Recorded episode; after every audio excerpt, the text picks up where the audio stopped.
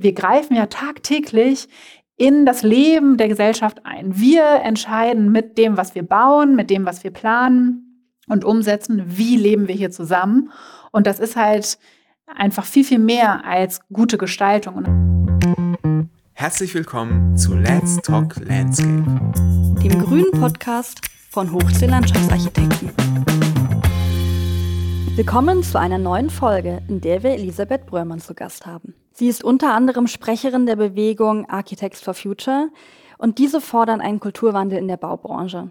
Denn wie wir jetzt gerade arbeiten, wissen wir, kann es nicht weitergehen. Es ist zu viel Müll, der produziert wird und unsere Rohstoffe gehen zu Ende. Doch die Folge soll ja Mut machen, dass äh, neue Bilder entstehen, dass wir nach vorne gucken und das positiv und selbst aktiv zu werden. Elisabeth Bröhrmann hat Architektur studiert. Außerdem folgten weitere berufliche Tätigkeiten mit den Schwerpunkten nachhaltiges Bauen, Umbau und Sanierung sowie die Gastprofessur an der TU Berlin. Bei Architects for Future war sie zum Beispiel einer erfolgreichen Bundestagspetition Bauwende jetzt beteiligt. Architects for Future besitzt auch eine Landschaftsarchitekturgruppe, schaut also gerne auf deren Homepage vorbei. Sie war im November 2023 zu Gast bei uns. Im Gespräch mit ihr sind Leo Ballissner und Klaus Hermann. Wir wünschen euch viel Spaß beim Zuhören wie kann man äh, innerhalb seines Berufsfelds, ob als Architektin oder als Landschaftsarchitekt, äh, gesellschaftlich irgendwie wirksam werden und was für eine Rolle übernehmen die Architects for Future einerseits oder auch deine Tätigkeit an der äh, TU, die ja auch letztendlich diese Themen der äh, ähm, nachhaltigen Architektur ähm, propagiert. Was kann man dazu beitragen? Und wie kann man das Ganze, haben wir im Vor Vorgespräch ja auch schon gesagt, wie kann man das Ganze irgendwie positiv konnotieren, mhm. damit man nicht jetzt nur noch, nur noch verzweifelt. Und das könnte man ja jetzt fast im Moment. Es kommt ja eine Hiobsbotschaft nach der anderen gerade. Hm, da hatten wir ja jetzt auch am Montag im, im Vorgespräch, ne, kam diese Äußerung von unserem Bundeskanzler, dass er jetzt der Meinung ist, die, der Wohnungsnot begegnet man dadurch, dass man 20 neue Stadtteile baut, wie in den 70ern. Wie in den, oh. wie in den 70ern. Das ja. ist ja schon und das Paradoxon man, oh, da drin. Ja. Da, da war es ja wunderschön und ist es immer noch. Also Genau, das ist ja so ein gutes Beispiel dafür, wie man irgendwie diese Botschaften, ne, wie geht man damit um, dass man sich von sowas nicht total frustrieren lässt. Ist jemand, der es eigentlich besser wissen müsste? Und wie geschickt die das auch machen. Ne? Also wir haben dann so ein bisschen drüber nachgedacht, gesagt, Mensch, 20 Stadtteile, das klingt ja eigentlich gar nicht so unsympathisch. Bis ich Den, dann gesagt habe, Trabantenstädte. genau. Ja, genau. Es, das sind ja eigentlich halt, Trabantenstädte. Ja, genau. Also das darf man nicht unterschätzen, was auch dann da dranhängt. Ne? An genau. Infrastrukturerschließung, an äh, vorgelagert außen vor der Stadt sozusagen. Ne? Und dann überhaupt wieder reinzukommen. Und ist das überhaupt so sozial verträglich? Oder baue ich da eigentlich die nächsten Ghettos so in die eine wie in die andere Richtung? Ne? Genau. Und das ist wirklich fatal daran. Vor allem, weil ihm eigentlich bewusst sein muss, dass es so viel Potenzial im Bestand gibt innerstädtisch. Mhm. Und das ist ja eigentlich das Gegenmodell zu dem, wie ihr, wir haben uns auch nochmal auf der Homepage von Architects for Future diese zehn Gebote sind es, glaube ich, oder zehn Diagramme angeguckt, ja. mhm. die uns ja auch so inhaltlich sehr nahestehen und sehr vertraut sind.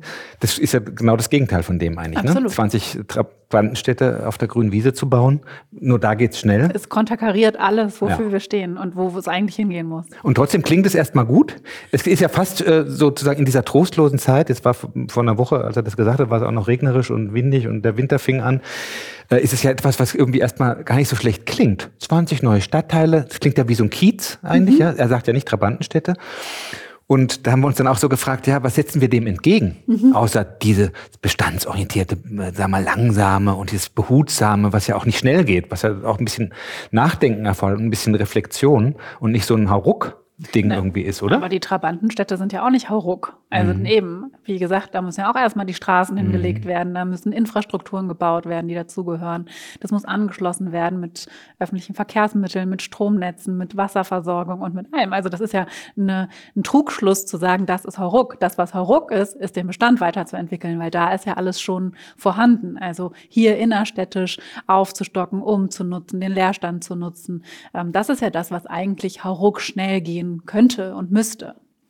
Das finde ich jetzt total interessant, weil so wird's nicht, so kommt es in den Köpfen nicht an, sondern es kommt in den Köpfen selbst bei mir so an, als ob diese behutsame ähm, Entwicklung der Stadt, die sozusagen bestandsorientiert angeht, mehr Zeit braucht ne? und irgendwie und auch komplizierter, komplizierter ist, ne? man ist. denkt, oh im Bestand tausend Anschlüsse und dies und das, das kann ja auch sein, aber tatsächlich also allein die Erschließung und die Anbindung und und das Zentrale, das ist ja wirklich das Argument eigentlich, ne? Weil da, da hat man im Vorfeld über, überlegt, äh, was, was könnte man für ein Gegenbild zeichnen. Das ist auch also genau dieses schnelle oder zügige ähm, Sanieren innerhalb von schon vorhandenen Stadtteilen irgendwie. Ja. Und beschreibt. halt dann in eine Nachbarschaft schon reinkommen, mhm, die ja. schon da ist, ne? die wir ja alle schätzen sozusagen, darauf aufbauen und das weiter zu nutzen und auch mhm. weiterzuentwickeln. Das ist ja eigentlich der Clou dann daran. Ja. Und das, da gibt's eben schon was Vorhandenes. Nicht nur Infrastruktur, sondern auch Tragstruktur, aber eben auch kulturelle Struktur oder soziale Strukturen, die ja schon aufgebaut sind, auf die ich dann zurückkommen kann. Könntest du das konkretisieren? Mal so ein Beispiel. Was könnten denn, also mal, wenn man jetzt ein ähnliches Bild finden wollte, wie diese 20 Stadtteile oder 20 Trabantenstädte, negativ konnotiert, ähm, wie könnte man äh, denn das formulieren im innerstädtischen Kontext? Könnte man da sagen, 2000 Häuser sanieren oder 2000 äh, Dachaufstockungen zu machen oder? Ja, zum Beispiel. Also es gibt, glaube ich, Studien, dass in Berlin allein das Potenzial an Wohneinheiten im Bestand bei 100.000 liegt, die mehr oder weniger sofort gehoben werden könnten, wenn man daran geht.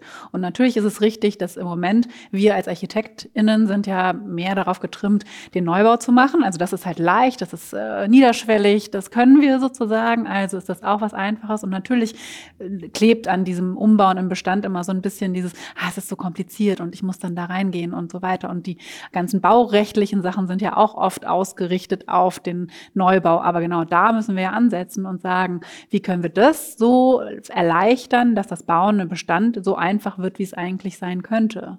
So, und wie können wir auch die Architektenschaft äh, so ansprechen, dass sie sich diesem baukulturellen Erbe auch annimmt und sagt, das entwickeln wir halt weiter. Wir haben bestehende Kiez, also warum leben, lieben wir denn die Kieze hier in Berlin so? Das ist ja, weil da schon auch eine Atmosphäre herrscht, die gelebt wird durch die Nachbarschaften. Und da sozusagen die Leute noch mit anzugliedern und schon drauf aufzubauen, ist doch ein ganz großes Gut. Mhm. Und macht doch viel mehr Spaß, als dann auf der grünen Wiese ähm, zu sein. So. Mhm. Und wir dürfen eben nicht unterschätzen, auch, also es wird ja dann immer gesagt, naja, aber klimatisch muss man ja gucken, dann sind das alles hocheffiziente Häuser, die auf der grünen Wiese da gebaut werden. Aber es wird halt total unterschätzt, dass natürlich äh, die Flächenversiegelung ist das eine, der, der Verlust der Biodiversität äh, sozusagen, äh, dieser ganze Verbrauch, aber eben auch, was allein schon an Trans, also ich sage jetzt nochmal, an Infrastruktur noch geschaffen werden muss, um das überhaupt zu erschließen, aber dann eben auch, um dort zu bauen, wird ja wahnsinnig viel dann erst dahin transportiert passiert. Mhm. Ne? Und auch das mhm. sind ja Wege, die man sich sonst sparen würde, weil man eben schon im Zentrum ist und auf Bestehendes aufbauen kann. Ich hatte sofort äh, Sympathie und Bilder im Kopf, als du das so schön beschrieben hast, ähm, dass ja eigentlich jeder gerne in so einem altgründerzeitlichen Kiez oder gewachsenen Kiez äh, lebt und dass man da irgendwie rangeht. Da habe ich sofort schöne Bilder in den Kopf gekriegt. Ich glaube, das ist total wichtig, wenn man dem was entgegensetzen will, dass man auch diese Bilder in den Köpfen erzeugt. Also was können diese, vielleicht müsste man nicht sagen 1000 äh, Wohnungssanierungen in den nächsten äh, zwei Jahren, man müsste vielleicht sagen, äh, weiß nicht, 50 Kiezsanierungen oder 50 Kiezentwicklungen oder irgendwie so ein, ein Bild zu finden, was, äh, was, was dem auch ein, entgegen, ent, was entgegensetzt. Ne? Das finde ich ein ganz schönes Bild, weil es auch noch weiter denkt als nur die reinen Wohneinheiten. Mhm. Weil was wir ja auch brauchen, ist ja parallel tatsächlich auch diese Umgestaltung der Stadt hin zu, ein, zu resilienten Nachbarschaften, sowohl auf der sozialen Linie, aber eben auch in der klimaresilienten ähm, Frage sozusagen. Da ja auch Kiezblöcke zu schaffen. Wie gehen wir mit dem Verkehr um? Wie gehen wir mit Begrünung um und so weiter? Das könnte man in der Hinsicht ja dann direkt mitdenken mhm. so, ne? Mhm. und Innenentwicklung machen.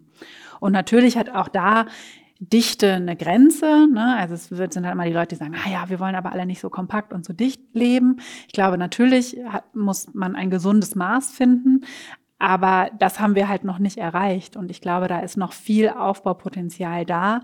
Zumal wir eben auch immer wieder hinterfragen müssen. Also unsere erste Forderung bei Architects for Future ist ja, ähm, überdenkt die Bedarfe und überdenkt wirklich, was brauchen wir denn wirklich? Und lasst uns nur das bauen, was wir wirklich brauchen. Und da auch zu reduzieren, um einfach den multiplen Krisen, die wir gerade haben, äh, zu begegnen. Mhm. Überspielt das dann auch in die Richtung, dass man sagt, es ist ja ähm, momentan eher so, dass der Flächenverbrauch an Wohnraum pro Person im Durchschnitt immer weiter steigt. Also dass man auch da sagt, wenn man geschickt geschnittene Wohnungen hat, ähm, die gute Grundrisse haben, dann ist das gar nicht nötig, da so viel Platz pro Person vorzusehen ist dann einfach trotzdem sich dann möglicherweise zwei Leute mehr in einer Wohnung mindestens genauso wohlfühlen, wenn sie toll geschnitten ist und Ja, und auch dazu überlegen, was kann denn auch gemeinschaftlich genutzt werden? Was brauche ich denn wirklich individuell, um ein Zuhause zu haben? Ne? Und ähm, wie kann das auch effizienter genutzt werden oder eben ja, gemeinschaftlich genutzt werden? Was kann auch ausgelagert werden? Was kann ich in einer Nachbarschaft gemeinsam nutzen? Mhm. Ähm, und da eben zu gucken, wo kann ich das reduzieren? Weil ohne das werden wir es ja nicht schaffen. Also wir haben planetare Grenzen, wir haben Fläche, ist ein unfassbar hohes Gut, weil es eben ähm, final ist so und nicht immer weiter wächst. Und damit müssen wir unfassbar kostbar umgehen. Mhm. Ja, das finde ich einen guten Ansatz, zu sagen, erstmal gucken, was man überhaupt braucht. Wenn, mhm. Mir geht dann immer sofort durch den Kopf diese unermessliche Anzahl von Trampolinen in den Vorgärten von so Vorstadtsiedlungen. Man denkt, meine Güte, auf jedem hüpft ein Kind oder zwei. einer halben Stunde am Tag. Ja. ja, oder also bei Baugruppen geht es ja tatsächlich so weit, dass man sagt, okay, braucht wirklich jeder eine eigene Badewanne oder sowas, ne? Also vielleicht hat man, also das sind dann Baugruppen, die sich auch kennen, wo man auch natürlich eine Privatheit hat, die man gerne miteinander teilt, wo man das auch als Lebenskonzept sozusagen miteinander teilt, aber auch darüber mal nachzudenken, ne? Oder brauchen wir wirklich jeder unser eigenes Gästezimmer oder kann man eben auch sagen, es gibt Gästewohnungen, die äh, vermietet werden oder man teilt es auch innerhalb der Nachbarschaft untereinander oder Hauswirtschaftsräume mit Waschmaschinen und so weiter. Also das sind natürlich alles Überlegungen, ähm, wo man eigentlich noch mal reingehen könnte. Da kamen wir auch her. Ja, das gab es ja mal. Also es wurden ja auch viele ehemalige Waschhäuser und Waschsalons dem Erdboden gleich gemacht, ne? obwohl das auch wichtige soziale Treffpunkte ja, waren. So. Und es geht natürlich hin zu diesem Individuellen und natürlich ist es auch ein ein großer Luxus und äh, auch da ne, gibt es natürlich auch eine Sache, wo wir nicht mehr hin zurück wollen, äh, wo es auch eine Errungenschaft ist, was ja auch gehalten werden soll, aber das einfach immer noch mal kritisch zu überprüfen, wohin geht das denn, wenn wir das jetzt überspannen. Ja, das, das funktioniert halt nicht. Also jetzt ganz global gesehen leben wir einfach im Moment über unsere Verhältnisse ja hinaus. Also wir beuten den Planeten aus und uns auch gegenseitig bis zu einem Maß, wo es nicht mehr gesund ist. Und das, damit äh, entziehen wir uns ja unserer eigenen Existenzgrundlage. Mhm.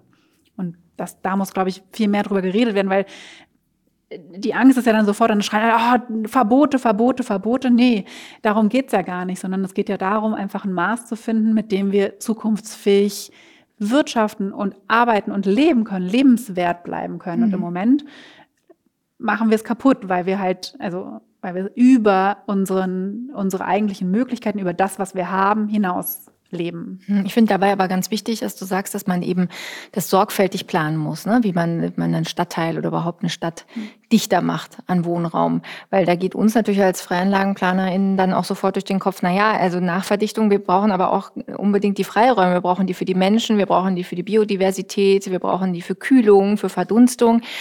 Und ähm, ich würde aber absolut sagen, es gibt ja trotzdem noch genug Platz. Ja, also wir haben, als wir da vorgestern gesprochen haben und auch so ein bisschen verzweifelt waren da über diese 20 Stadtteile respektive Trabantenstädte, haben wir auch gesagt, okay, was könnten wir denn machen, wenn wir jetzt richtig radikal wären? Dann haben wir gesagt, okay, dann würden wir als erstes 20 Lidl-Märkte besetzen, die das immer noch dürfen, ganz offensichtlich, so cool. eingeschossige, riesen lieblos umbaute Hallen da äh, mit großem Parkplatz in innerstädtischen Lagen zu realisieren. Und allein da wäre ja genug Platz, um nachzuverdichten, ohne dass ein einziger Freiraum verloren genau. geht, sondern da könnte man mutmaßlich sogar noch welchen schaffen. Genau, also ja. sowohl drüber aufstocken ja. als auch entsiegeln. Ne? Also wären dann da die Sachen. Und genau solche Beispiele äh, spielen da rein in diese Berechnungen, wo ist eigentlich Potenzial innerstädtisch zu heben. Ich finde, das ist eine gute und auch sehr greifbare ähm, Möglichkeit in diesen großen Supermärkten, Flachgeschoss, eingeschossigen Teilen da, die da in der Landschaft, in der innerstädtischen Landschaft rumsteht. Gibt es noch mehr so Rezepte, Konzepte für eine zumindest zügige ähm, um, Umsetzung, die also äh, nicht so kompliziert klingen zumindest. Sie sind trotzdem aufwendig und müssen sensibel irgendwie angegangen werden. Kann nicht, nicht Frau Ruck irgendwie aus, dem, aus der Schublade gezogen werden aber die zumindest so das Vertrauen ähm, schaffen, dass es in naher Zukunft passiert, weil der Druck ist ja da. Und das nutzt er ja auch geschickt aus, indem äh, alle jungen Leute, die irgendwie auf Wohnungssuche sind, irgendwie, die verzweifeln schier, aber auch ältere Leute äh, finden nichts ähm, Adäquates. Ähm, und da ist ja der Bedarf da, der sich irgendwo ein Ventil suchen muss. Und wenn jemand sowas sozusagen postuliert, 20 Stadtland, sagt er erstmal, ja super, da entstehen schnelle Wohnungen oder Tempelhofer Bebauung oder was mhm. da so alles an Themen jetzt gerade wieder hochkommt. Das löst ja zumindest so eine Reaktion bei vielen aus, ähm, vielleicht auch bei denen, die eigentlich im Prinzip die, ähm, diese ja total nachhaltigen und sinnvollen Motive von dir und von uns irgendwie unterstützen würden. Man, ja, es muss jetzt auch wirklich mal was passieren. Und zwar schnell, das kann, wir können jetzt nicht mehr warten und so. Ne? Gibt es da noch andere Rezepte und Konzepte über das, was Lioba zum Beispiel gerade mal so ähm, in den Raum gestellt hat? Ja, also das sind die eingeschossigen ähm, mhm. Supermärkte natürlich oder die generell die Bebauung, die halt noch mhm. niedriger mhm. sind als die Mindestgrenze sozusagen oder die Maximalgrenze. Ähm, Parkplätze natürlich zu mhm. überbauen, das ist auch schon versiegelte Fläche, also darum geht es ja, keinen weiteren ähm, Raum zu versiegeln. Mhm. Dachaufstockungen ist äh, sehr naheliegend und sehr einfach mhm. generierter Wohnraum und im Moment gibt es aber auch ein großes Programm ähm, zu versuchen, versuchen, Gewerbeimmobilien und leerstehenden Büroraum in Wohnungen umzuwidmen sozusagen und umzubauen. Und auch da äh, gibt es einfach sehr, sehr viel Leerstand, der sofort genutzt werden kann. Mhm. Und dann gibt es natürlich auch ähm, in der Frage sozusagen, auf wie viel Raum lebe ich denn? Die Frage ist ja auch dieses Mantra bauen, bauen, bauen. Was generiert das denn? Das generiert ja ganz oft auch wiederum Wohnungen im Luxussegment, also auch nicht da, wo er wirklich gebraucht wird. Das, was wir brauchen, ist bezahlbarer Wohnung, Wohnraum. Und ähm, da mangelt es aber noch. Und dieses Bauen, Bauen, Bauen schafft das aber nicht. Also seit Jahrzehnten ist dieses Mantra, ist nicht die Lösung dazu, dass wir bezahlbaren Wohnraum für alle bekommen. Und da muss man eben gucken, wo sind da die Hebel dabei und was ist da denn eigentlich das Problem? Und dann kommen wir ganz schnell zu so Themen wie Zweit- oder Dritt-, Viert-Wohnsitze, Spekulationsobjekte. Man muss ja mal durch Stadtviertel gehen, wo dann so Neubaugebiete sind. Wie viel ist denn da jetzt gerade im Winter? Kann wo wohnt ja denn da sehen. jemand? Genau. Ja. Wo ja, ist das Licht denn an? Ja. Mhm. Äh, oder stehen die nur leer, weil es halt irgendwie der Hauptstadtwohnsitz von irgendjemandem ist, der halt eigentlich woanders seine Lebens, seinen Lebensmittelpunkt hat. Und zu gucken, wie kann ich da eigentlich an diese Spekulationsgeschichten drangehen und äh, da eine restriktivere ähm, Bodenpolitik also da sind wir dann in der Bodenpolitik schon angekommen, ähm, fahren, um eben diese, diese Pro Profitgier oder diese Profitausrichtung und diese Bodenspekulationen ähm, zu minimieren. Also das ja, gab ja jetzt. Äh, Habersattstraße bearbeiten wir gerade mit den Studierenden. Großes Thema hier in Berlin, aber da gab es ja den Richter- oder Richterinnenspruch, glaube ich. Ähm, äh, Eigentum, Wohneigentum oder Immobilieneigentum ist nicht die Blaupause, um Rendite zu machen. So. Und das ist ja mal bahnbrechend, dass gesagt mhm. wird, Wohnen ist ein Grundrecht und es ist aber nicht ähm, das, der Hebel sozusagen, um sich reich zu stoßen. Ne? Mhm. Sind das aber nicht diese, du hast jetzt eben Bodenpolitik angesprochen, sind das nicht die etwas dickeren Bretter, die man bohren muss? Gerade jetzt in der Zeit, wo sich doch in Berlin jetzt ein CDU, SPD geführter Sinn hat, wenn wir jetzt mal auf Berlin bleiben, eher in eine andere Richtung bewegt und jetzt nicht unbedingt das allergrößte Interesse zu haben scheint, irgendwie Parkplätze zuzubauen mit Gebäuden. Man, sie sind ja mit dem äh, Slogan autogerechte Stadt mehr oder weniger in den Wahlkampf gezogen. Also scheint das für mich, zumindest in dieser Legislaturperiode, ein relativ dickes Brett zu sein, was nicht kurzfristige Lösungen verspricht. Nee. Und darum sind ja jetzt gerade als um, um kurzfristig was entgegenzusetzen, vielleicht andere Dinge, die schneller vielleicht auch kommuniziert werden können, als realisierbar und nicht in so einem politischen Diskurs erstmal eine Weile ähm, noch brauchen, bis sie vielleicht dann endlich von allen verstanden werden, sind ja eigentlich das, was man jetzt forcieren kann. Weil das ist ja auch das ein Thema, was uns immer umtreibt. Was kann man selber tun und wie kann man selber auch zeitnah wirksam werden, neben den Dingen, die langfristig und Zeit brauchen, die man parallel anschieben muss, damit man kurzfristig auch was, ähm, was leistet, wo die Leute dann wieder drauf anspringen und sagen, okay, stimmt, das ist jetzt ja passiert. Und jetzt haben wir ja tatsächlich in, sagen wir mal, in einem überschaubaren Zeitraum eine verbesserte Wohnungssituation erreicht, indem wir eben genau die Ziele äh, umgesetzt haben, die du äh, beschrieben hast. Ne? Ja, unbedingt. Also ich glaube tatsächlich ist es eine Parallelität, also es muss beides passieren, ne? weil die also natürlich ist es wichtig, dass jeder von uns das tut, was er oder sie kann ähm, und schaut, was ist, was steht in meiner Macht sozusagen, Dinge zu verändern im, ins Positive. Aber wir müssen eben auch aufpassen, dass wir gerade diese Klimakrise ähm, nicht immer so individualisieren und immer mhm. nur sagen, dass ja, das ist halt, das ist halt die Frage des Verbrauchers oder der Verbraucherin, mhm. sondern eben auch gucken, nee, liebe Politik, nee, liebe Wirtschaft, ja. bei euch liegen halt die richtig großen Hebel und da müssen wir halt auch ran. Und auch wenn es nicht schnell geht, wir müssen es jetzt anpacken. Und trotzdem parallel natürlich die Low-Hanging Fruits anpacken, die schönen sogenannten. Mhm, schöner ähm, Name. ähm, die, die es da natürlich äh, gibt. Und ähm, die da angegangen werden müssen ja, eben durch die Sachen. Also Berlin zum Beispiel hat das ja schon äh, geschafft. Bauen ist ja Ländersache, deswegen ist es auch ähm, immer wieder unterschiedlich und ähm, die Länder müssen sich da auch einigen. Aber Berlin ist zum Beispiel ja schon so weit, dass sie diese Stellplatzverordnung ähm, eingezogen hat und zum Beispiel bei Schaffung von neuem Wohnraum kein Pkw-Stellplatz mehr unbedingt nachgewiesen werden muss. Was aber in anderen Kommunen außerhalb von Berlin, in anderen Ländern immer noch so ist. Und auch das verhindert äh, zum Beispiel Aufstockungen, weil dann einfach einfach der Hauseigentümer in dem Moment, wo er aufstockt, nachweisen muss, ich habe einen Stellplatz. Mhm. Das geht in innerstädtisch dichten Gebieten nicht. Also wird das Dach nicht ausgebaut. Mhm. Und das sind halt so Hebel, die relativ einfach umzulegen wären, ähm, auch innerhalb der Politik und dann trotzdem einen großen äh, Impact hätten. Wobei wir zu dieser Stellplatzsatzung ein sehr interessantes Gespräch auch mit einem Verkehrsplaner hatten, der gesagt hat, wenn, wenn es keine Stellplatzsatzung gibt, die Leute haben ja trotzdem ein Auto. Dann wächst natürlich der Parkdruck ähm, im öffentlichen Straßenland. Und auch das hätten wir ja eigentlich gerne wieder, ähm, damit äh, dieser Raum, der ja tatsächlich dann allen zusammengehört, anders genutzt werden kann, um da so geparkte Mobilitätswunder abzustellen, die 23 Stunden am Tag da stehen, wenn es gut läuft. Manche stehen da fünf oder sieben Tage die Woche, ja.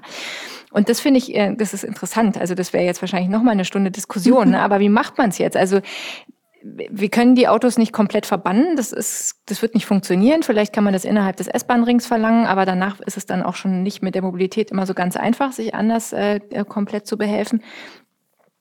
Es könnte ja, könnte ja schon auch ein Ansatz sein, zu sagen, wir zwingen aber die Grundstücksbesitzer und Besitzerinnen dann dafür zu sorgen, dass das auf ihrem eigenen Grundstück passiert, damit der öffentliche Raum davon frei bleibt. Also ich, ich finde das interessant. Mhm, ich habe dazu mh, jetzt auch keine abschließende Meinung, aber ich fand diesen Ansatz zu sagen, die sollen das mal schön selber lösen, schon auch bedenkenswert. Aber natürlich kriegt man dann das Problem, dass Aufstockungen und Nachverdichtungen und so weiter erschwert sind. Genau, also ich glaube, da brauchst du tatsächlich ein Mobilitätskonzept ja. wiederum, auch für die Kieze. In anderen Ländern sehen wir das ja auch. Dann gibt es zum Beispiel gebündelte Parkhäuser, und die gibt es auch in Berlin, äh, die zum Teil auch leer stehen oder die nicht voll ausgelastet sind, wo man, glaube ich, dann hingehen muss und sagen muss, okay, hier wird gebündelt geparkt und dann gibt es halt einen Weg sozusagen, also in den Niederlanden wird es zum Teil so gemacht, dass dann in den Parkhäusern Elektrolastenräder zur Verfügung gestellt werden, kostenlos und dann können die Leute halt mit denen zu ihrem eigenen Haus fahren und damit ihre Lasten auch transportieren und das Auto ist trotzdem woanders geparkt, halt mhm. gebündelt ne? und übereinander und nicht in dieser Fläche und wie du sagst, es ist ja fatal, dass die eigentlich die ganze Zeit stehen und uns wichtigen Platz wegnehmen, den wir eigentlich entsiegeln müssen, damit wir die Klimaresilienz hinbekommen. Also du hast es ja schon gesagt, wir brauchen ja viel, viel, viel mehr Grün in der Stadt, um die auch wieder runterzukühlen, um unser Mikroklima hier runterzubekommen. Also es ist ja schon viel zu heiß im Sommer. Ja, darüber spricht kaum jemand. Also wenn wir hier über Klimakrise reden, reden alle übers Heizen und es darf uns nicht kalt werden im Winter und wie begegnen wir dem? Aber zu gucken, was ist denn eigentlich im Sommer? Also perspektivisch werden wir uns eher damit auseinandersetzen und müssten es jetzt schon tun, der Überhitzung im Sommer. Und auch da sterben Menschen schon an Überhitzung und äh, dem entgegenzusetzen, da bleibt uns ja eigentlich nur der Platz, wo gerade die Autos stehen, um zu entsiegeln, grün zu pflanzen und eben dieses Mikroklima ähm, ins Lot zu bekommen. Mhm.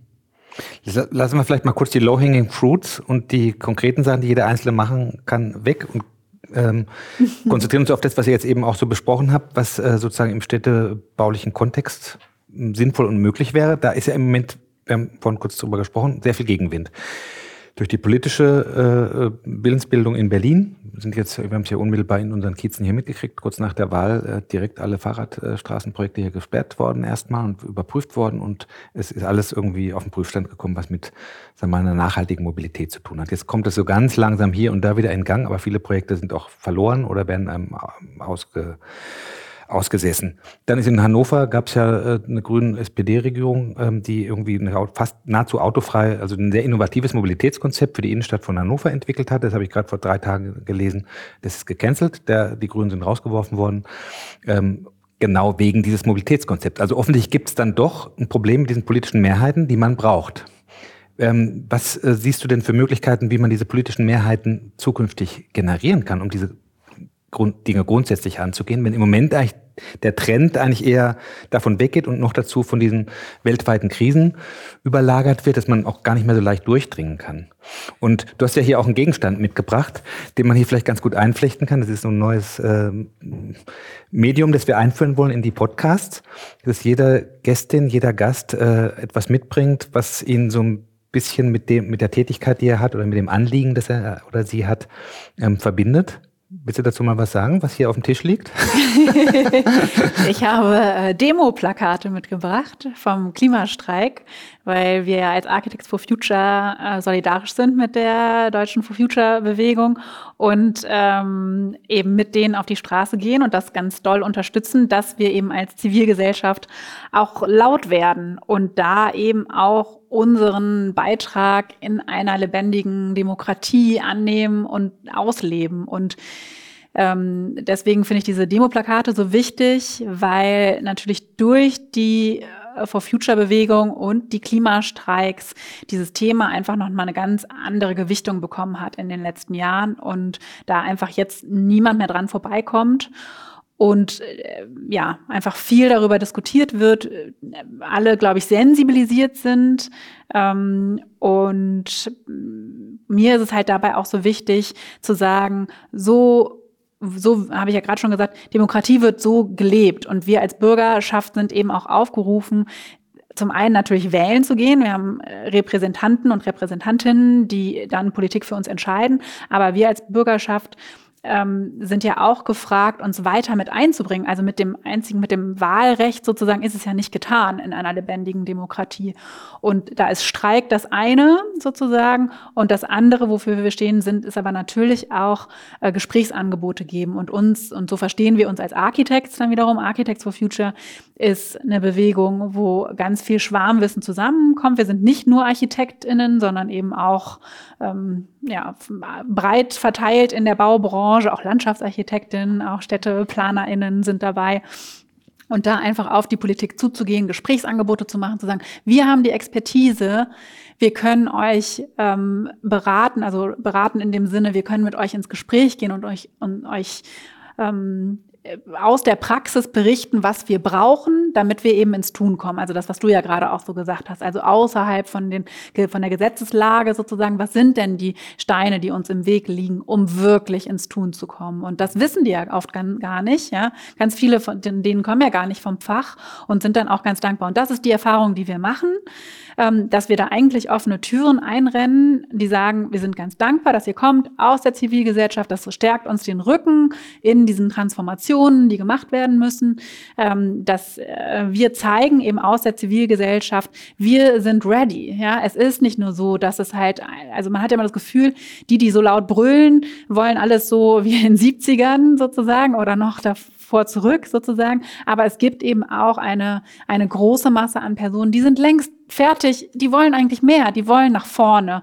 Und lasst euch nicht von den anderen nur aufhalten, sondern lasst uns von euch, von uns auch bestärken, dass es die richtige Richtung ist und wir da alle hinwollen. Wir, also wir merken selber, wir arbeiten ja dann quasi an Stellungnahmen und an inhaltlichen Details und so weiter, sind eher auf dieser ganz ähm, leisen ähm, Fachebene unterwegs, aber es braucht halt darüber hinaus, also das braucht es natürlich auch, es braucht aber dann darüber hinaus eben auch die Lautstärke dieser, dieser, dieses Personenkreises, die halt nicht unwesentlich sind, zu sagen, bewegt euch, wir sind da, wir wollen den Wandel und wir sind fertig, wir wollen den mitgestalten, wir haben Konzepte dafür, lasst uns loslegen.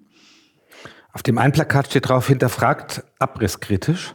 Das ist ja etwas, was man auch gut, du hast es angesprochen, auf, äh, auf andere Disziplinen, die nicht Architekten sind, übertragen kann, die so verwandt sind. Ne? Und auch bei uns Landschaftsarchitekten ist ja auch nicht alles grün, was grün aussieht, sondern darunter sind ja auch wahnsinnig viele Tiefbaumaßnahmen.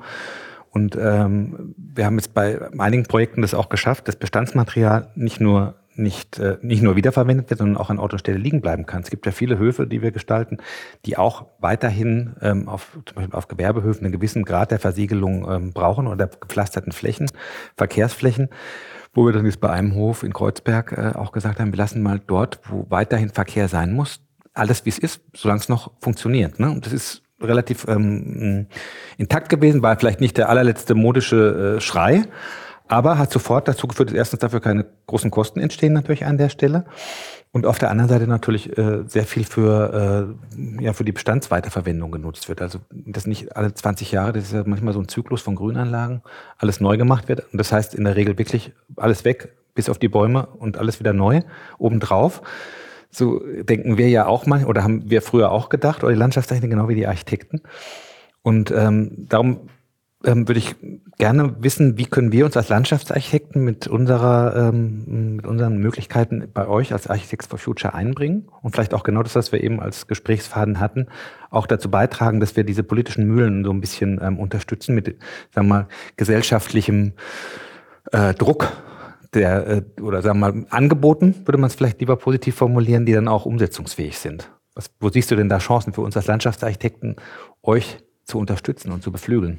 Ich stecke jetzt nicht im Detail in der Landschaftsarchitektur drin, aber genau, das eine ist ja einfach, sich gegenseitig zu stärken. Also mhm. ähm, kommt zu den Klimastreiks, macht da mit, kommt zu den Ortsgruppen sozusagen, die es gibt, bringt euch da ein mit eurer Expertise sozusagen. Und dann ähm, gibt es sozusagen über die Ortsgruppen hinaus auch ähm, Arbeitsgruppen, die bundesweit agieren, eben zu Öffentlichkeitsarbeit oder zu Politik.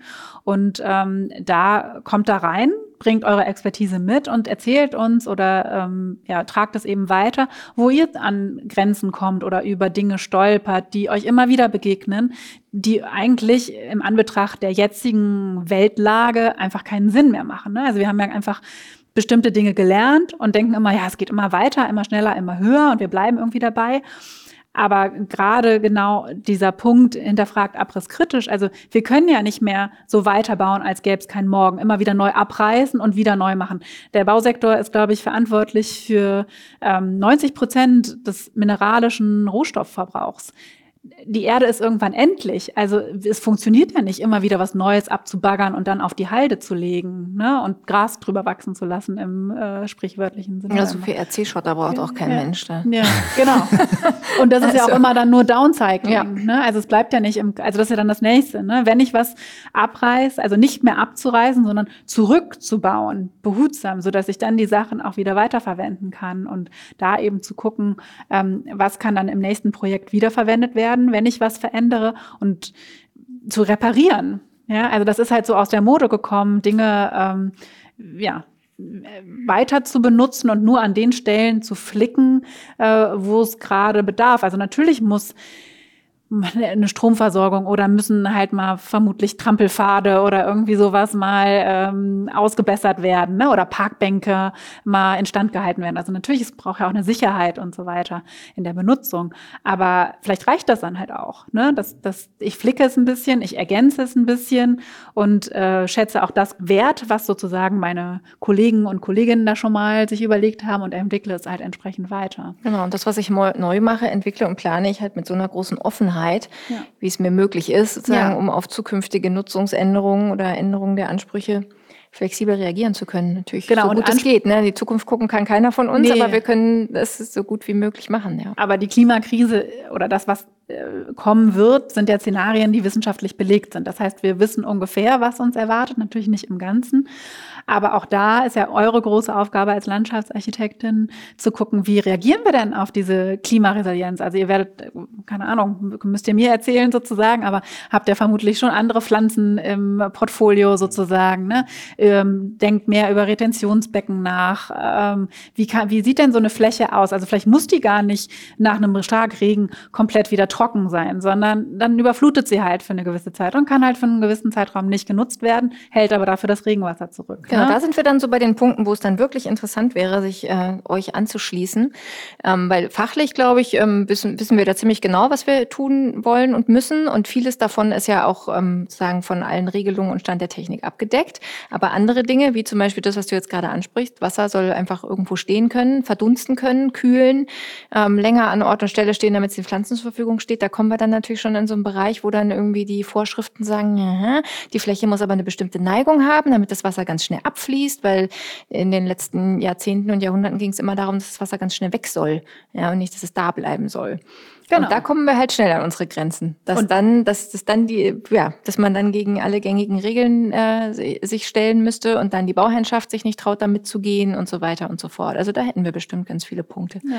Und deswegen war das für mich jetzt auch ganz ermutigend und auch interessant zu hören, dass ihr da ja offensichtlich aber schon ganz gut angebunden seid, auch an Ansprechpartner und Ansprechpartnerinnen dann auf der politischen Schiene, mit denen ihr ins Gespräch kommen könnt und dann solche Punkte auch anbringen. Vermutlich ja. ist es nicht wie bei Wünscht dir was, dass ihr so eine Liste übergebt und nächste Woche wird es alles im Bundestag und ähm, im Abgeordnetenhaus beschlossen und zack, äh, dürfen überall Pfützen stehen. Nee, leider nicht. Aber also ihr habt ja. auch mal Erfolgserlebnisse. Ja, absolut. Also unser größter, also äh, wir werten es jetzt erstmal so, dass wir überhaupt eingeladen werden ne, und an die runden Tische kommen. Und äh, es ist natürlich bitter, weil wir machen das ja alle im Ehrenamt ähm, und uns gegenüber sitzt dann eine ähm, fette Betonlobby oder irgendwie sowas oder die Bauindustrie sozusagen, die das natürlich hauptamtlich macht. Ne? Und Eckhard von Hirschhausen hat ja neulich dieses, dieses schönen Satz gesagt, irgendwie, ähm, wir versuchen im Ehrenamt die Welt zu retten, während andere sie hauptamtlich zerstören. Und da ist natürlich, ähm, ja, David gegen Goliath, äh, um das Bild zu nehmen, ist manchmal ein bisschen schwierig. Aber ja, wir kommen natürlich weiter. Also Architects for Future hat ja eine Umbauordnung entwickelt, weil wir genau gesagt, gemerkt haben, okay, die Architektenschaft ist eher im Neubau unterwegs. Es ist immer noch schwierig, im äh, Bestand zu bauen. Wie können wir das äh, leichter machen? Und da zählen so Sachen rein wie diese Stellplatzverordnung, aber auch beispielsweise mh, Abstandsflächen für ähm, Aufzüge in Innenhöfen oder sowas, um einfach äh, Wohnungen auch barrierefrei erschließen zu können und so weiter, wo das oder Aufstockungen dann auch dran zu kriegen. Ähm, aber auch viele andere Dinge, die dann noch äh, dazukommen. Also sind sieben Punkte, glaube ich, die wir da äh, entwickelt haben. Und diese Umbauordnung wird inzwischen tatsächlich sowohl von der Bundesarchitektenkammer äh, unterstützt, als eben auch in den ähm, Bauministerien der Länder diskutiert und auf der Bauministerinnenkonferenz tatsächlich so gehandelt, dass wir da immer weiter hinkommen. Also es ist jetzt ein Begriff Umbauordnung, der in aller Munde ist und wo es halt Stück für Stück weitergeht. Und in Ländern, ähm, also Niedersachsen, Bremen sind da ganz vorne mit dabei, wo gerade zum Beispiel auch Wahlen stattgefunden haben. Die haben das auch in ihren Koalitionsverträgen drin, dass sie ihre Bauordnung dahin entwickeln wollen. So, ne? Das ist natürlich auch nur ein Vorhaben und noch nicht Gesetzeslage. Aber hey, also wir sind vor vier Jahren gestartet. Ist doch klasse, dass wir heute schon darüber sprechen. Und natürlich muss es immer schneller gehen in der Sache, aber es bewegt sich was. Und da bekommen wir eben schon die Rückmeldung, ihr seid geschätzte Gesprächspartnerinnen mit eurer Expertise. Also bringt euch ein. Und ich glaube, das ist was, was wir in der Planerschaft, egal welcher Couleur, ähm, uns nochmal bewusst machen müssen. Wir greifen ja tagtäglich in das Leben der Gesellschaft ein. Wir entscheiden mit dem, was wir bauen, mit dem, was wir planen und umsetzen, wie leben wir hier zusammen. Und das ist halt einfach viel, viel mehr als gute Gestaltung. Und natürlich ist gute Gestaltung die Grundlage, weil natürlich spürt man das und das äh, bringt Menschen zusammen und das lässt sich nutzen und ist der öffentliche Raum. Aber darüber hinaus äh, tragen wir damit ja eine krasse Verantwortung. Ne? Also ähm, sowohl, was erlaube ich mir überhaupt noch dahin zu bauen, welche Materialien benutze ich dafür, aber auch welche Räume gestalte ich denn da und ähm, wie bringe ich mich dann eben darüber hinaus auch mit meiner Expertise in das politische Geschehen ein, äh, um das entsprechend zu verändern.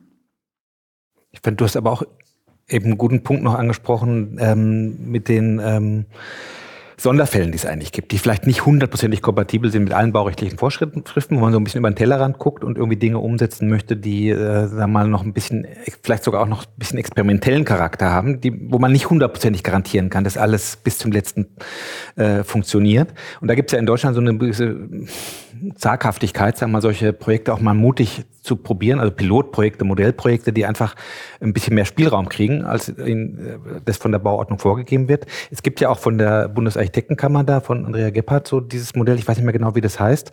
Gebäudetyp E. Genau, mhm. Gebäudetyp E. Sowas stelle ich mir eigentlich auch für die Freianlagen irgendwie mhm. äh, vor.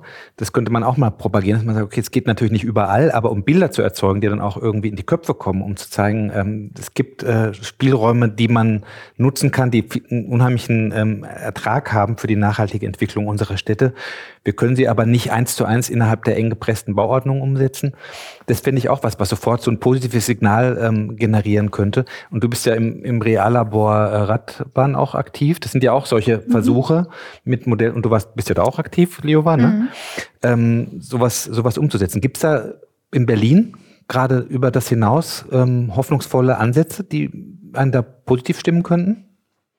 Da erwischst du mich jetzt auf dem falschen Fuß. Weil wir hatten zum Beispiel nicht. diese Blue Green Streets Geschichte. Ne? Das mhm. ist ja so ein Forschungsprojekt, wo also deutschlandweit äh, sich Teams zusammentun und mit der Stadtverwaltung ähm, ja, neue Wege beschreiten, um genau das, was du beschrieben hast, die klimaresiliente Stadt eigentlich zu äh, definieren, wo eben multikodierte Flächen übereinander liegen, Regenwasser, Bäume, Wege, alle möglichen Nutzungen äh, eben ähm, möglichst wenig Raum brauchen und miteinander ähm, harmonieren. Und das droht jetzt, nach dem, was ich gehört habe, eben auch zumindest mhm. aufgeschoben zu werden, weil eben die Mittel dafür nicht mehr da sind. Mhm. Und ähm, trotzdem wollen wir uns ja alle nicht entmutigen lassen, sondern weiter irgendwie nach vorne, vorne gehen.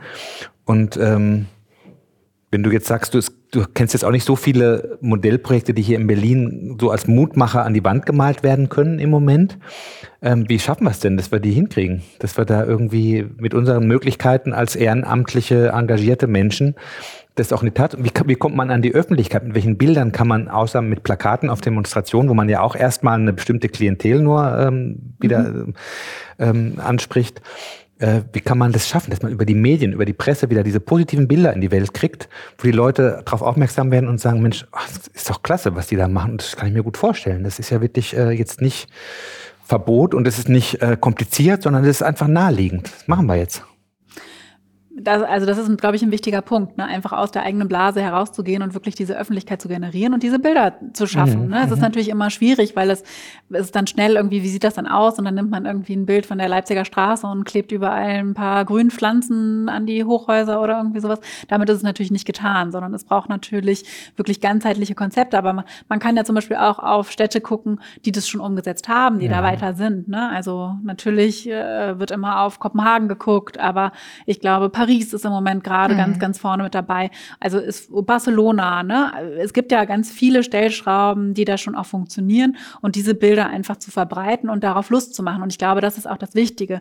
Wir hatten es ja schon von den Verboten, ne? Also ähm, oder das wird ja auch schnell dann immer auf die auf die Beschränkung der individuellen Freiheit äh, gesetzt und so weiter. Aber die Frage ist ja, was ist das denn für eine Freiheit, die meine Zukunft, die Zukunft meiner Kinder und ähm, unser aller Existenzgrundlage äh, kaputt macht und zerstört. Also ähm, in diesem Wandel liegen ja auch ganz viele Chancen für uns alle, für viel mehr gerechtere Verteilung, für gemeinsames Lebens, äh, für eine gemeinsame lebenswerte Zukunft. Und ich glaube, das muss getriggert werden und gesagt werden, ihr gewinnt alle dadurch, mhm. wenn wir uns hier bewegen. So, ne? Es wird euch nichts weggenommen in dem Sinne. Ihr gewinnt etwas anderes dazu. Mhm. So, ne? Und wir werden es regeln, dass es für alle ähm, funktioniert. Und ich glaube aber auch, um jetzt nochmal auf euch, auf die Landschaftsarchitektur zurückzukommen, ähm, wenn ich richtig das so in, vor Augen habe, sind eure Auftraggeber ja und Auftraggeberinnen ganz oft die öffentliche Hand. Also der, der Staat mhm. oder der Senat oder der Bezirk oder sowas.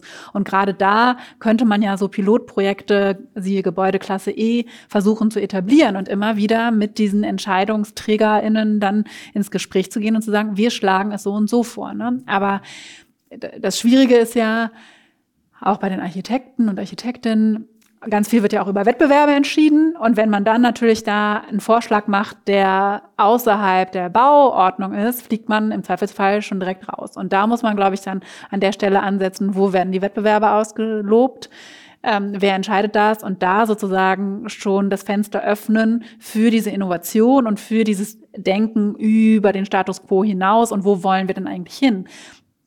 Weil wir haben ja auch die Verantwortung, das, was wir jetzt bauen, nicht am Status quo auszurichten, sondern so auszurichten, dass es 2045 klimaneutral ist. Sonst müssen wir dann alles wieder sanieren oder halt umplanen. Und das ist ja verrückt, ist ja irre. Das hatten wir jetzt gerade in einem Preisgericht, ähm, wo genau das diskutiert wurde. Dann hat er mhm. sozusagen zu Beginn des Preisgerichts einer der, äh, der, aus der Bauherrnschaft ein Buch mit dabei, Deutschland 2050, und hat gesagt, Leute, das zeige ich euch jetzt nochmal, um euch auf den Tag dieses Preisgerichts einzustimmen. Das war für den Eingangsbereich des Deutschen Technikmuseums in Berlin also ein, ein Neubau. Dann hat gesagt, also die Arbeiten, die wir uns jetzt angucken, die müssen eben das, dem standhalten. Ja? Also das muss 2045, 2050 auch immer noch das richtige Gebäude sein. Und da werden wir hier in Berlin letztlich äh, Temperaturen und Klima haben, wie es jetzt in Südfrankreich ist. Mhm. So, macht euch das bewusst. Und das hat uns auch durch den Tag immer wieder begleitet dass wir dann gesagt haben, ja, okay, das ist hier, das ist ganz toll. Das ist auch irgendwie aus heutiger Sicht ist diese Arbeit irgendwie ganz, ganz toll. Aber jetzt überlegt noch mal, wenn das noch paar Grad heißer ist im Sommer, ist dann wirklich jemand auf dieser Dachterrasse? Mhm. Oder ist dann nicht vielleicht eine, eine, andere Arbeit doch eigentlich deutlich zukunftsfähiger? Und letztlich ist dann auch ähm, eine Arbeit prämiert worden. Gestern war die Preisverleihung, die tatsächlich ähm, ein Gebäude, was Energie produziert, anstatt es zu verbrauchen und ähm, was mhm. eher mit, mit Überdachung im Freiraum auch teilweise arbeitet, dass man irgendwie schattige Aufenthaltsbereiche hat. Und das war dann letztlich das, wo wir gesagt haben, andere Arbeiten waren auch ganz toll, aber die bringen das nicht, was wir für die Zukunft brauchen. Mhm. Ich habe ich hab jetzt auch wieder sofort, wie du das beschrieben hast, habe ich sofort so Bilder in den Kopf gekriegt. Oder wie du vorhin auch äh, diese Kieze äh, beschrieben hast, die eigentlich so äh, lebenswert sind.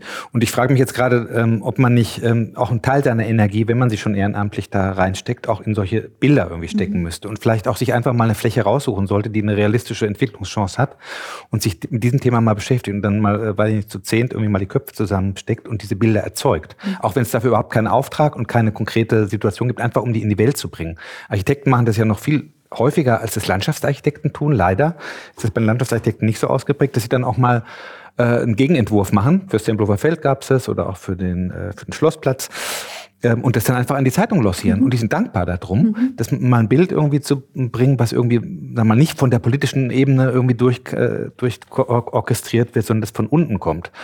Vielleicht müsste man sich da mal, und eben nicht nur, wie du es vorhin äh, so ein bisschen kritisch gesagt hast, nicht nur ein Bild, wo ein bisschen Grün an die Wand gemalt wird und ein bisschen ein paar Bäume irgendwie stehen, sondern wirklich ein Konzept, was diese ganzen Aspekte, die wir beschrieben haben, mal bildhaft erfasst und auch für die Leute, die das lesen oder sich angucken dann im Internet, irgendwie äh, wirklich eine Lust drauf macht, sich dieses Themas anzunehmen. Und es gab, glaube ich, vor der Wahl, ich weiß nicht, ob das in der Taz war oder im Tagesspiegel, gab es mal so ein paar ähm, Bilder, vor, ich glaube, von der Museumsinsel, wenn ich mich recht erinnere, mit Alex im Hintergrund, ähm, wo, wo so Zukunftsbilder gezeichnet wurden, fotorealistisch, wie die Landschaft in 20 Jahren aussieht, wenn diese oder jene Regierungskoalition regiert. Ne? Spannend. Und das waren ganz das tolle toll. Bilder, die haben, haben sofort, du musstest eigentlich gar nicht die Wahlprogramme lesen, wenn es um Stadtentwicklung geht. Und du hast in diesen Bildern gesehen, okay, das geht in diese Richtung, die waren ja wahrscheinlich einigermaßen neutral ähm, durchorchestriert.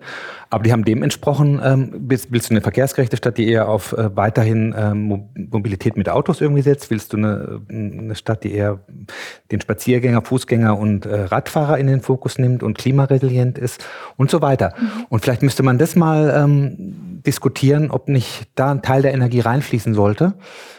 Das sind auch dicke Bretter, aber das ist ein lustvolles Brett, das man dann da bohrt und wo man vielleicht auch äh, Leute irgendwie dazu kriegt, ähm, ja, noch ein Quäntchen mehr von der Freizeit zu opfern, weil dann am Schluss was Tolles entsteht, was dann auch in die Welt gehen kann. Mhm.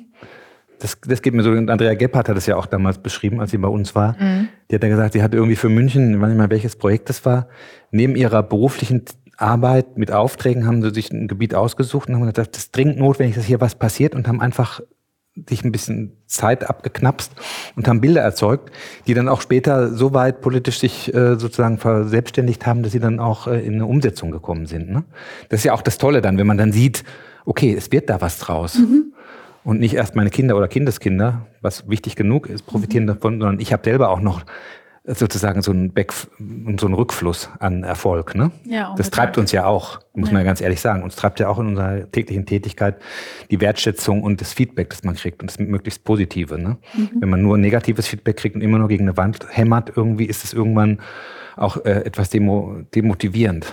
Ja, und ich glaube, das ist halt ein wichtiger Punkt, weil die Menschen, die im Moment Angst vor diesem Wandel oder vor dieser Transformation haben, denen fehlt, glaube ich, die Alternative. Mhm. Also denen mhm. fehlt überhaupt, wie funktioniert das denn dann? Im Moment fahre ich halt immer mit meinem Auto von A nach B. Wie komme ich denn dahin, ohne, ähm, weiß ich nicht, ähm, ohne, ohne dass es total unbequem wird, sozusagen. Ne? Oder wie kann das dann funktionieren, wenn ich ähm, ja, oder was ist der Mehrwert auch für mich, wenn ich in einem nachhaltig gebauten oder sanierten Gebäude lebe? Ne? Und mhm. alle wollen diesen Status quo ähm, so festhalten.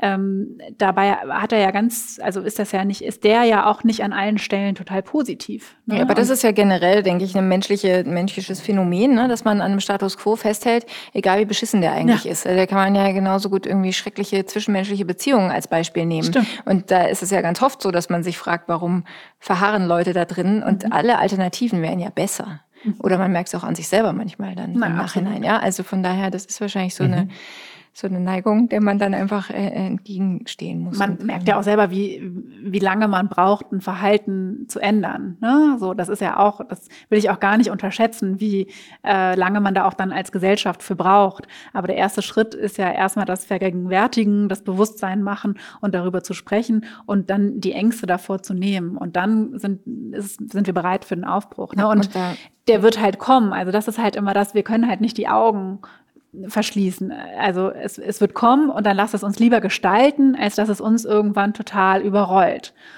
Und auch, was, was ich nicht müde werde, irgendwie immer wieder zu betonen, es ist Lenz Gesetzeslage. Also Klimaschutz ist kein nice to have. Wir haben das beschlossen äh, für uns und für die, und das ist eine Frage der Generationengerechtigkeit. Also wir haben das beschlossen für uns und für die nächsten Generationen, klimaneutral zu werden und unsere Umwelt zu schützen. Und jetzt müssen wir auch ins Tun kommen. Wir können das nicht alle erst 2040 plötzlich, ho, jetzt müssen wir noch fünf Jahre haben jetzt wir aber jetzt schnell. noch, jetzt aber schnell. Genau, das wird nicht funktionieren. Ne? Und ähm, natürlich muss es ein bisschen, ähm, ja, man muss die Chancen darin sehen ne, und äh, nicht nur den Verlust. Aber man muss eben auch bei den anderen Dingen nochmal deutlich machen, da wird der Verlust auch schmerzhaft sein, den ihr erleben werdet oder den wir erleben werden. Ne? Mhm. Ich komme nochmal auf diese Modellprojekte und die Bilder ganz kurz mhm. zurück. Könntest du dir vorstellen, dass eine IBA Berlin-Brandenburg, die ja immer wieder im Gespräch war, ein Motor sein könnte, um diese Bilder zu erzeugen? und Spielräume zu bieten, eben genau das auszuprobieren, was wir jetzt irgendwie diskutiert haben?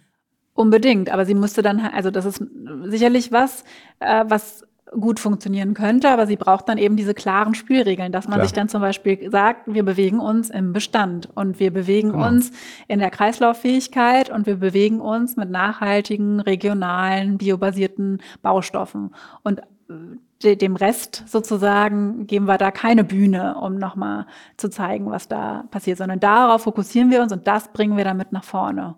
Das könnte natürlich was sein. So. Auf der anderen Seite denke ich auch immer wieder, wir wissen eigentlich, wie es geht. Also die IBA kann das natürlich pushen, aber wir wissen es eigentlich. Also natürlich sind Reallabore schön und nochmal ein Forschungsprojekt und so weiter. Das braucht es ja auch, um dann auch wieder weiterzukommen. Also auch das, was wir ja jetzt an Erkenntnisstand haben, ist ja nicht das ähm, Ende vom Lied sozusagen. Ähm, es geht ja dann weiter. Aber ähm, wir müssen halt in die Umsetzung kommen von dem, was wir jetzt schon wissen und jetzt schon tun können. Aber klar, es braucht die es kann dann nochmal Leuchtturmprojekte geben und in dem Zusammenhang können vielleicht auch diese Bilder dann erschaffen werden. Ich glaube, diese, diese Bilder, wir hatten neulich eine Tagung äh, vom BDLA Energielandschaften. Ähm, da ging es auch darum, wie wir die Energielandschaften der Zukunft gestalten können. Was können wir als Landschaftsarchitekten dazu beitragen? Eigentlich ein relativ altes Thema, das uns schon seit 30 Jahren beschäftigt. Wir hatten mal so einen Verein, der hieß Energiegarten. Und es ist eigentlich aktuell wie nie, weil wir werden auch unsere Landschaften, um mal den Bogen in die große Welt äh, zu schlagen, von den Städten, weg. Ähm, wir werden auch in den Landschaften natürlich eine ganz große Transformation erleben in den nächsten Jahren, wenn wir wirklich diese Energiewende ernst nehmen und die Windparks und Solarparks äh, weiter äh, so expandieren, wie das eigentlich notwendig ist. Und auch das braucht gute Bilder und gut gestalten, weil die Leute haben Angst davor. Wo wir in der Stadt davor Angst haben, dass es irgendwie später äh, nur noch grüne Wiesen gibt und keine, keine Autos mehr, ähm, äh, haben sie Angst auf dem Land, dass irgendwie diese Energiewende sie überrollt und sie nicht mitnimmt. Und ich glaube, auch da sind Bilder total wichtig, weil es wird viel mit Bildern, mit Negativbildern irgendwie agiert. Und ähm, ich glaube, wir stehen da in der Verantwortung als Architekten und Landschaftsarchitekten, da auch für Zutrauen und für Mut zu sorgen. Und da können Bilder, wenn sie nicht jetzt zu positivistisch dargestellt sind, äh, einen totalen Beitrag dazu leisten. Ja, unbedingt. Und ich glaube, dafür braucht es aber eben auch Kooperation. Also was uns Architekteninnenschaften sozusagen ja immer äh, auch gleichzeitig be be begleitet, ist ja ein wahnsinniges Konkurrenzdenken. Und ich glaube, auch davon müssen wir ein Stück weit wegrücken und sagen, wir sind hier gemeinsam in diesem Boot und wir müssen Kooperationen schaffen, wir müssen uns verbünden ähm, in diesen Gruppen, die dann gemeinsam diese Bilder erzeugen, um da auch nochmal zu zeigen, es sind nicht einzelne Player, ähm, die diesen Wandel wollen, sondern wir sind halt viele viele und ähm, wir unterstützen uns da auch gegenseitig. Ne? Also es gibt zum Beispiel eben diese, diese ähm, Berlin-Plattform und das Bündnis Klimastadt Berlin 2030, wo sich ja verschiedene Akteurinnen der Szene zusammengeschlossen haben, plus äh, Mieterverein, plus NABU, plus BUND und so weiter, die gesagt haben, wir wollen diesen Wandel, äh, lasst ihn uns gemeinsam gestalten.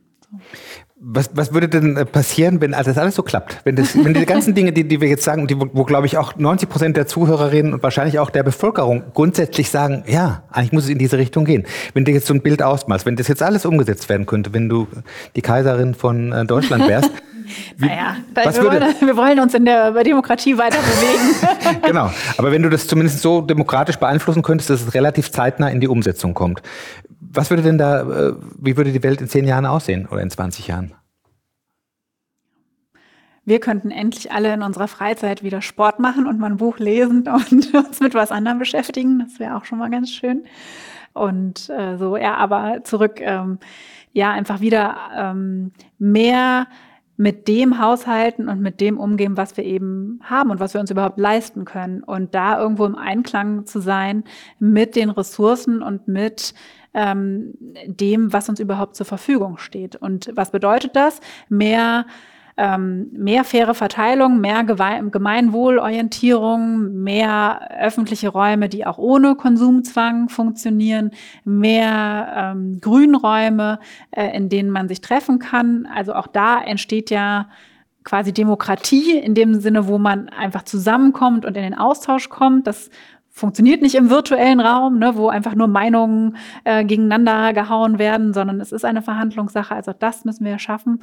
Ähm, und es ist eigentlich nicht so schwer. Also ich glaube, es wird gar nicht ähm, so absurd anders aussehen, sondern äh, wenn wir mit, wenn wir das stärken, was wir haben, ähm, entwickelt sich da, glaube ich, schon eine ganz lebenswerte Kultur raus.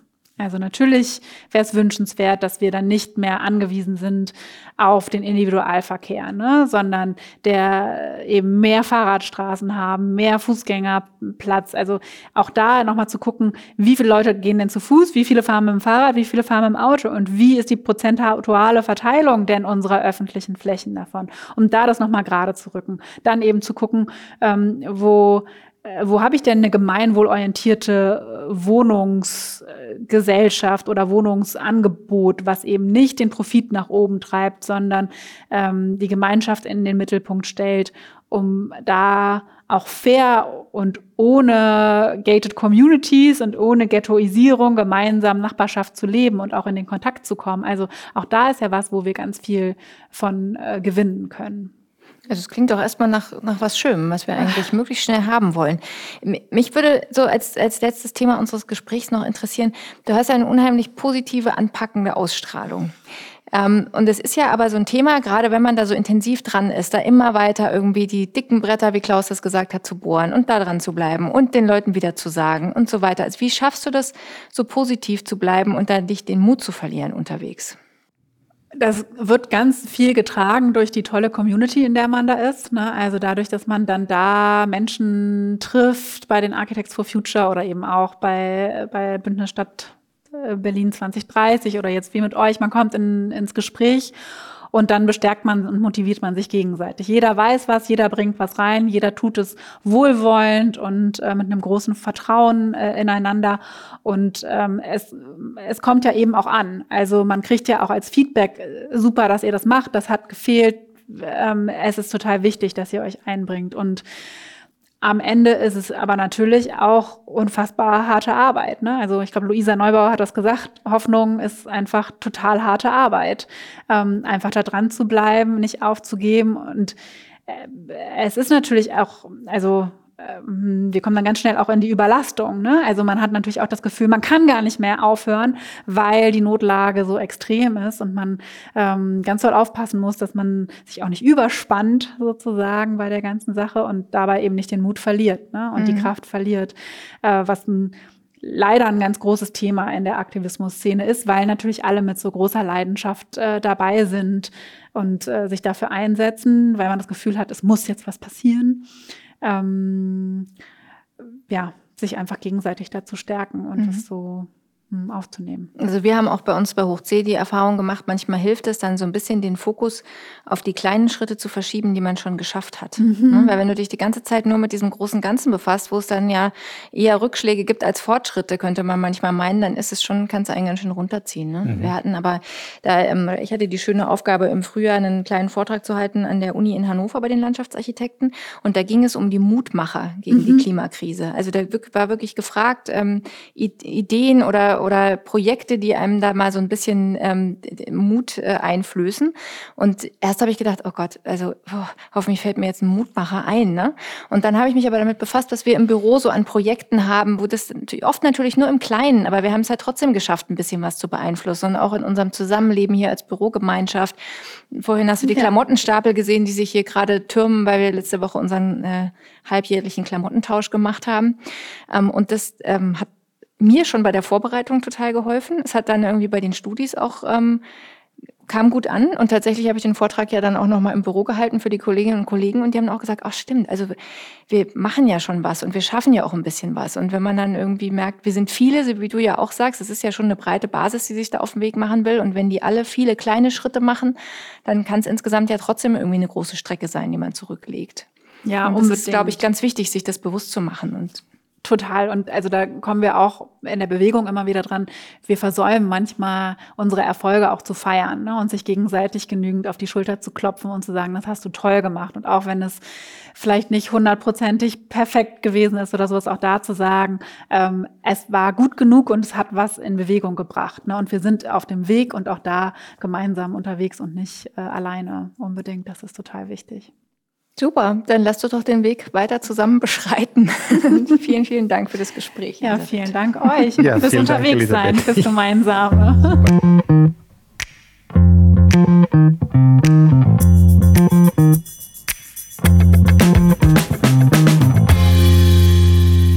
Das war auch schon die Folge mit Elisabeth. Wir hoffen, sie hat euch gefallen. Wenn ihr mit dem Gedanken spielt, euch dort zu engagieren, dann schaut doch gerne mal auf www.architectsforfuture.de bei.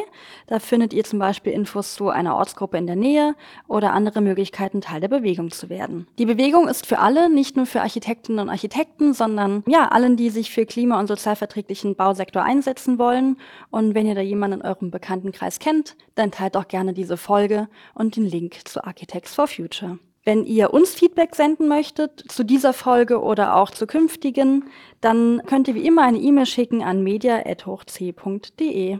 In vier Wochen haben wir dann eine neue spannende Folge. Diesmal wird zu Gast sein die Leiterin der Berliner Regenwasseragentur Dala Nickel. Diese möchte für Regenwasser begeistern und Planende und Ausführende dabei unterstützen, mit der Ressource Regenwasser nachhaltig umzugehen. Bis dahin wünschen wir euch eine schöne Zeit.